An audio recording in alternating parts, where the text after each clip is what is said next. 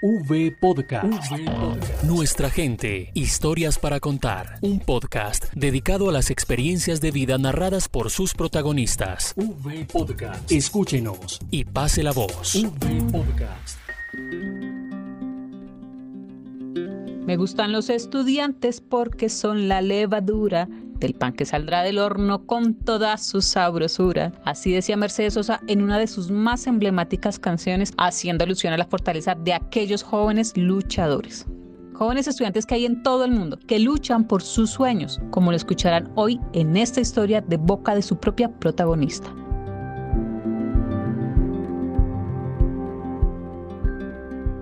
Mi nombre es Ariela Vergara. Soy del municipio de Corozal Sucre, la perla de la sabana, la tierra de las Juanas. De mi pueblo recuerdo mucho los carnavales, las deliciosas galletas de queso y la chicha de maíz que hacía mi abuelito. Corozal, en donde se da ese delicioso fruto llamado corozo, y de ahí su nombre. Es el lugar en el que fácilmente se pueden encontrar ardillas, armadillos, guartinajas o conejos, y de donde es oriunda su madre, esa tierra que los vio partir obligadamente. También viví un tiempo en Ecoclí, Antioquia. De hecho, allá fue donde nací, pues de allá es mi mamá, Luz Mary Zúñiga. Pero dada la situación de violencia que también se vivía allá, mi madre decidió mudarnos para Corozal, que de allá es mi papá, que se llama Uriel Vergara, y él es profesor.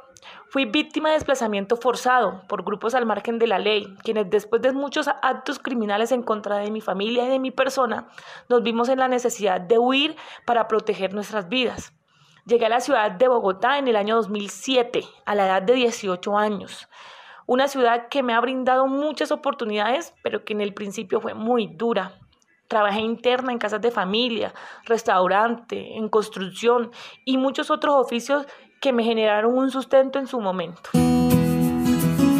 Los caminos recorridos la han llevado por dificultades que fueron opacadas por su ímpetu aguerrido y le han dado paso a casualidades que se convirtieron en su más grande tesoro. Conocí al amor de mi vida y hoy padre de mis dos hijas haciendo fila en un punto de atención de víctimas de Ciudad Bolívar. Él, otra víctima más del conflicto absurdo donde los más inocentes son los más sacrificados. Cuando llegué a esta ciudad, aunque sentía miedo, angustia, incertidumbre, me alimentaba la esperanza de poder seguir adelante, superar todos los obstáculos que se me presentaran. Y para ese entonces mi sueño, como el sueño de muchos adolescentes, era entrar a la universidad, poder estudiar, ser alguien en la vida y volver a la tierra que me vio nacer y estar cerca de mis seres queridos. El Fondo de Educación para Víctimas del Conflicto Armado llegó a mi vida cuando ya yo había perdido todas las esperanzas de poder acceder a la educación superior, por muchos factores, principalmente el económico. Para entonces ya tenía 26 años de edad y una hermosa bebé de 5 años. Y ya no pensaba en estudiar, solo trabajar en lo que me saliera para poder brindarle todo lo que necesitara. Me enteré de la convocatoria del Fondo de Educación Superior por una cartelera que colgaron en la en, la entonces llamada WOW de Ciudad Bolívar. Inmediatamente me metí a la página, leí todos los requisitos, beneficios y en su momento fui incrédula. Me dije, de eso tan bueno no dan tanto, imagínense, que te paguen la universidad hasta por 11 salarios mínimos en la, la carrera que escojas, la que elijas, en la universidad que elijas, y que adicionalmente te den 1.5 salarios mínimos para sostenimiento, para que te compres los libros, tenga para los pasajes, pues yo dije, no, seguro es rosca, palanca política, pero, pero no creí en su momento. Pero igual, me animé, me animé, participé, me inscribí. Eh, llené el formulario y participé. Es por eso que en esta Semana de la Juventud queremos resaltar una de tantas y tantas historias que se han transformado como ejemplos de vida, como la de Ariela. Pero, ¿qué tanto cambió? Mucho, como ella misma lo dice. Tanto es así que hoy recuerdo el día que consulté mi número de cédula a ver si había salido beneficiada y en aquella pantalla salió la palabra aprobado. Lloré de la felicidad y no, y dichosa. Hoy les puedo decir que mi vida se partió en dos, antes del Fondo de Educación para Víctimas del Conflicto Armado y después del Fondo de Educación para víctimas. Hoy soy una abogada que lucha por los derechos de los menos favorecidos de esta ciudad, reconocida en mi comunidad por mi labor social con víctimas del conflicto armado.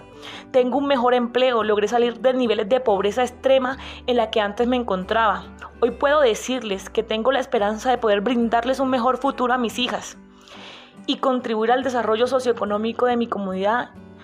Y por eso aspiro poder especializarme en gerencia social. Soy la única abogada de mi familia y aspiro poder ser un ejemplo para motivarlos a que estudien.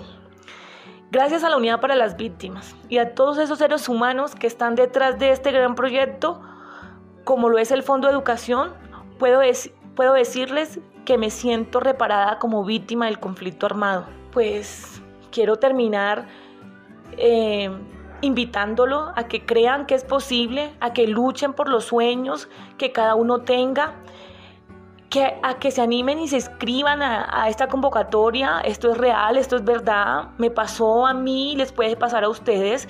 Si a la primera no lo logran, inténtenlo a la segunda o las veces que sea necesario, pero no desfallezcan, inténtenlo. Y, y, nada, mucha suerte, gracias. Mucha suerte, mucha suerte decía esta joven que no escatima sonrisas cuando de recordar se trata. Y más si esos recuerdos la llevan por los sabores de su abuelo y los bailes al son de los tambores.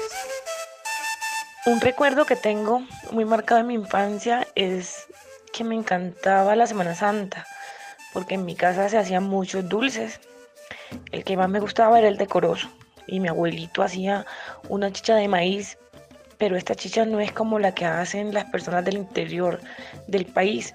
Esta chicha es dulce y refrescante para el calor a mi abuelito le quedaba muy rica. Fui una niña muy feliz, la pasaba jugando con mis primas y mis primos. En los carnavales hacíamos guerra de agua y de maicena y veíamos pasar las carrozas de la reina y los hermosos trajes de carnaval. Me gustaba bailar mucho.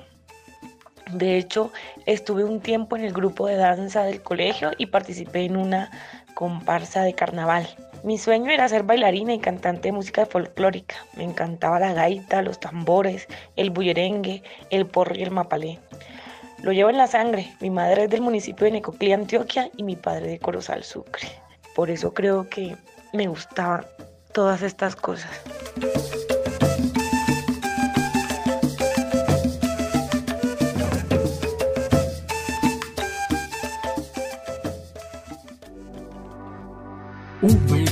Nuestra gente, historias para contar. Unidos por las víctimas.